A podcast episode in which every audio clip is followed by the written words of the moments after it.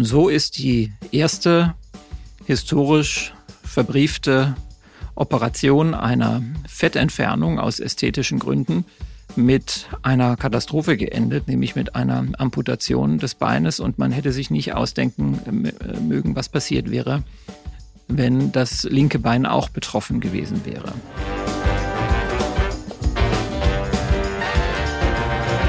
Du hörst die neue Folge meines Podcasts Bewusst Schön Sein, dem Podcast über Schönheitschirurgie und das Leben. Mein Name ist Dr. Niklas Noack und wir sprechen heute gemeinsam über die Fettabsaugung. Die Fettabsaugung ist ein ganz großes Thema, weil sie so häufig ist. Die erste Folge, der erste Teil dieses zweiteiligen Podcastes ist, wie es überhaupt geschichtlich zur Fettabsaugung kam, wie sich das entwickelt hat mit einer ganz spannenden Geschichte. Und im zweiten Teil geht es dann um die verschiedenen Techniken der Fettabsaugung. Herzlich willkommen nochmal zum heutigen Podcast. Die Fettabsaugung hat, und das sind ganz neue Zahlen der ICEPS, der International Society of Aesthetic Plastic Surgery, deren Mitglied ich auch bin, die Liposuktion hat einen Anteil von über 20 Prozent, 21 Prozent 2022 an allen ästhetischen Prozeduren auf der ganzen Welt. Und damit ist die Fettabsaugung bei Männern und Frauen zusammengenommen wirklich die häufigste Operation, die es in diesem Bereich gibt. Das entscheidet sich dann nochmal anders, wenn es darum geht, wenn wir Männer und Frauen trennen. Bei Frauen steht dann die Brustvergrößerung an Platz eins. Da sind es nochmal mehr. Platz zwei die Fettabsaugung. Bei den Männern ist es aber tatsächlich die Fettabsaugung. Warum ist das so? Natürlich gerade, weil es Männer und Frauen sind. Das heißt, es ist eine Operation, die machen beide ähm, Geschlechter. Und dann ist es natürlich noch so, dass wir äh, unterscheiden müssen, wo kann man überall Operationen durchführen am Körper. Das heißt, eine Nasenoperation kann ich nur an der Nase durchführen. Eine Fettabsaugung kann ich am ganzen Körper durchführen. Im Gesicht, am Hals, an der Brust, am Bauch, an den Beinen. Also man muss wirklich sagen, an allen erdenklichen Stellen des Körpers kann ich Fett absaugen. Und aus dem Grund ist es so häufig. Egal wo ich ein Problem mit Fettgewebe habe, wo es mich stört, dass ich ein kleine Fettpölsterchen habe, ähm, ich kann mit großer Wahrscheinlichkeit etwas dagegen tun. Die Absolutzahl kommt dann weltweit mit diesen 21 Prozent Anteil aller Operationen auf 2,3 Millionen Fettabsaugungen pro Jahr, die durchgeführt werden und davon etwa zwei Millionen bei Frauen und etwa 300.000 bei Männern. Somit ist die Fettabsaugung nichts, was man unter ferner Liefen nennen kann, wenn es um Behandlung geht und auch unter uns Kolleginnen und Kollegen ist die Fettabsaugung natürlich sehr häufig, weil sie einfach so häufig nachgefragt wird. Und Fettabsaugungen werden deshalb von vielen Ärzten durchgeführt, plastischen Chirurgen, aber auch häufig von Dermatologen. Und die Dermatologen sind es auch, die die Geschichte der plastischen Chirurgie bezüglich der Fettabsaugung mit begründet haben auf ganz interessante Art und Weise. Und es sind äh, französische äh, Dermatologen und später auch plastische Chirurgen, die sich um die Fettabsaugung ganz besonders verdient gemacht haben. Und das hat möglicherweise historische Gründe, ähm, ist aber insgesamt äh, interessant, dass es überhaupt so ist. Was ist da passiert? Das ist vor über 100 Jahren gewesen in Paris, als ein Arzt, ein Herr Dujarier, Charles Dujarier, der eigentlich selber Unfallchirurg war und einer der besten mm, Chirurgen für Extremitäten, also für Arme und Beine äh, in Paris, dass dieser äh, Arzt, Herr Dujarier, eine Patientin untersucht hat, die zu ihm kam und eine Reduktion von Fettgewebe wollte. Der Arzt selber, Dr. Dujarier, hatte vorher noch nie ästhetische Operationen durchgeführt, aber es war ihm bekannt, dass das Wünsche sind, die tatsächlich mehr und mehr aufkommen. Und besonders, wenn man in der Historie nachschaut, nach dem Ersten Weltkrieg nachgefragt wurden.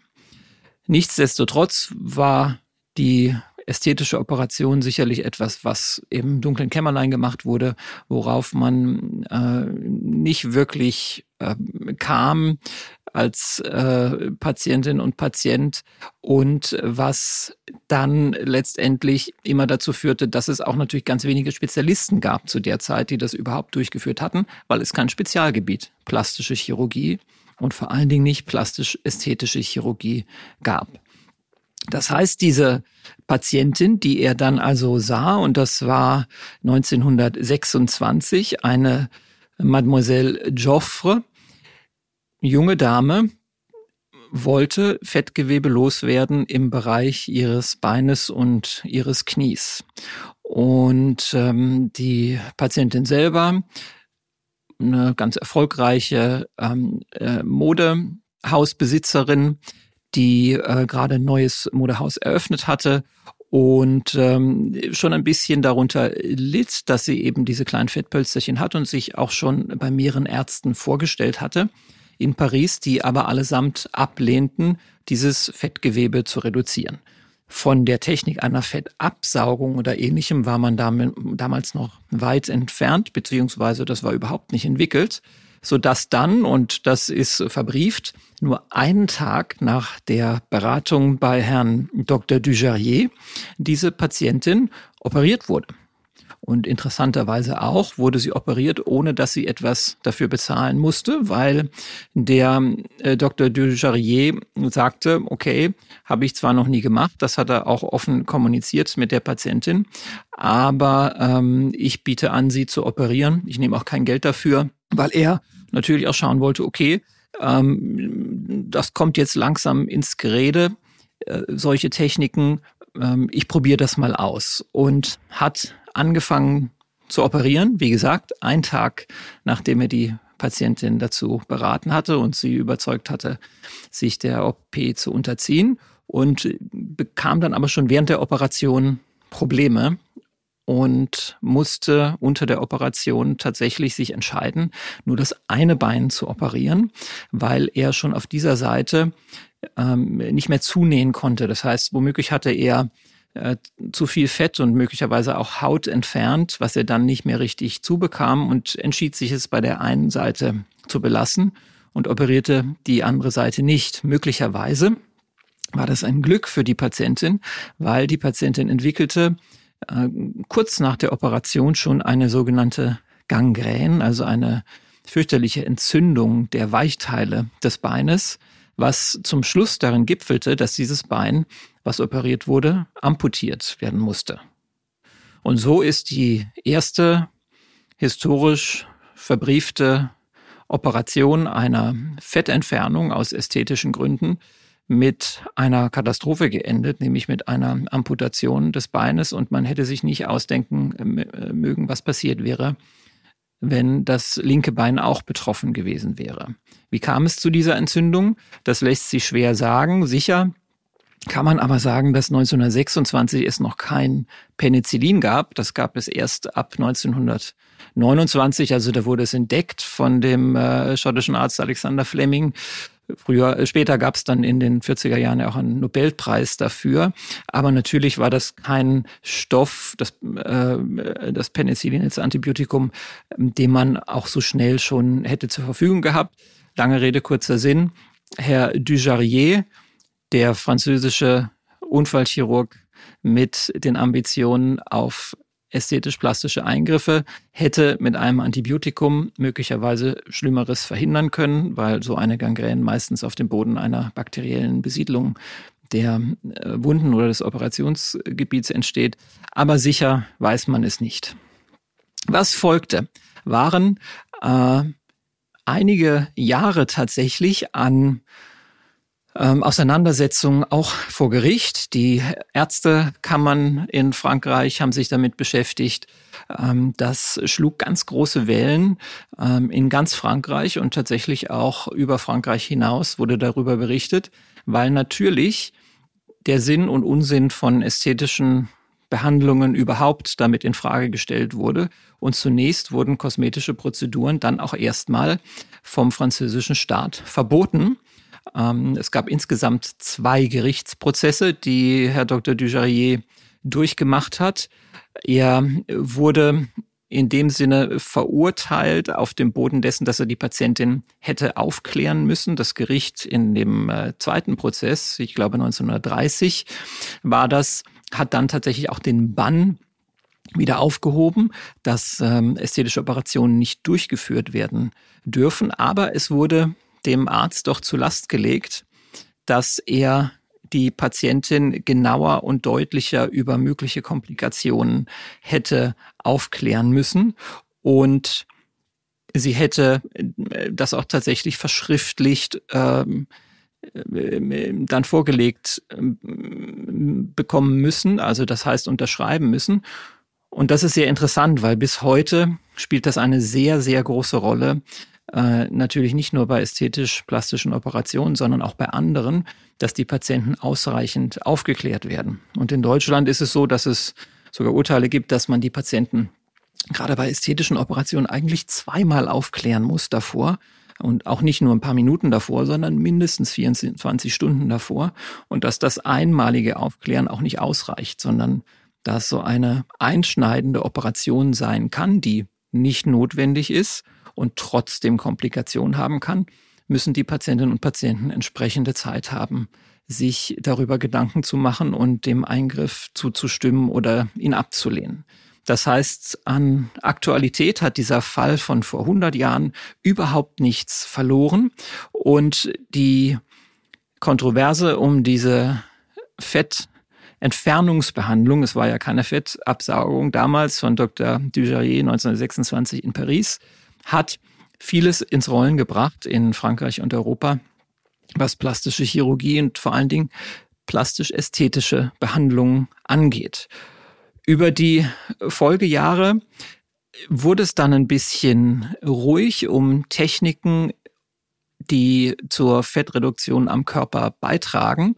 Und erst in den 1980er Jahren oder Ende der 70er Jahre mm, hat man mehr und mehr sich um die äh, Fettbehandlungen und Fettentfernungsbehandlungen gekümmert und sie wurden immer populärer, bis dann die Fettabsaugung, die schon in den 70er Jahren quasi durchgeführt wurde von einigen, aber erst populär wiederum durch einen französischen Chirurgen, nämlich Herrn äh, Dr. Illouz, Yves Gérard Illouz. Und der hat die sogenannte bis heute bekannte Illuse-Methode ähm, entwickelt. So hieß sie, nämlich, dass man mit einer Kanüle unter der Haut mit einem Unterdruck, der angelegt wird, das heißt eine Saugung wird an diese Kanüle angelegt, in der vorne ein kleines Löchlein ist und damit wird unter der Haut Fett abgesaugt. Und dieses Absaugen von Fettgewebe wurde dann Liposuktion genannt, aufgrund der Kombination ähm, einer Saugung von Fettgewebe an sich. Die Ergebnisse von Herrn Dr. Ilius waren so stabil und wenig problematisch, dass das wirklich ähm, quasi explodiert ist, diese Art von Technik, dann äh, auch über die Grenzen von Frankreich hinaus. Und auch in den USA wurde viel äh, an der Fettabsaugung und mit der Fettabsaugetechnik gearbeitet.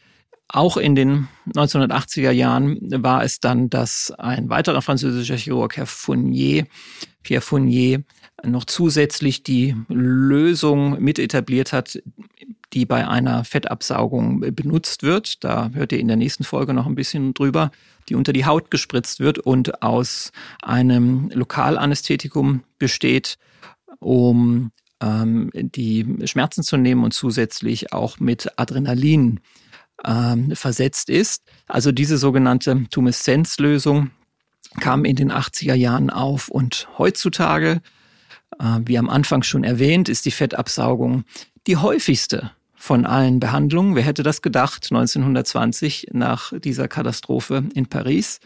Fettabsaugung ist die häufigste Behandlung und wird ähm, in ganz vielen, vielen, vielen äh, Ländern durchgeführt und vor allen Dingen in ganz vielen unterschiedlichen Techniken. Und dass diese Techniken so unterschiedlich sind, begründet sich darin, dass ähm, die Industrie versucht natürlich aus dem Umstand, dass man mit etwas Unterdruck und einer Kanüle Fett aus der Haut abzieht, dass sich daran nichts geändert hat und die Industrie versucht mit unterschiedlichsten Techniken immer wieder das Rad neu zu erfinden und die Liposuktionstechnik zu revolutionieren. Ähm, worum es sich dabei handelt, wie viel unterschiedliche Techniken bei der Fettabsaugung es gibt und welche für dich möglicherweise die beste oder sinnvollste sein kann, das erfährst du in der nächsten Folge meines Podcasts, wo es nochmal um die Fettabsaugung geht und zwar um die wilden, unterschiedlichen, verwirrenden Welten der Liposuktionstechniken.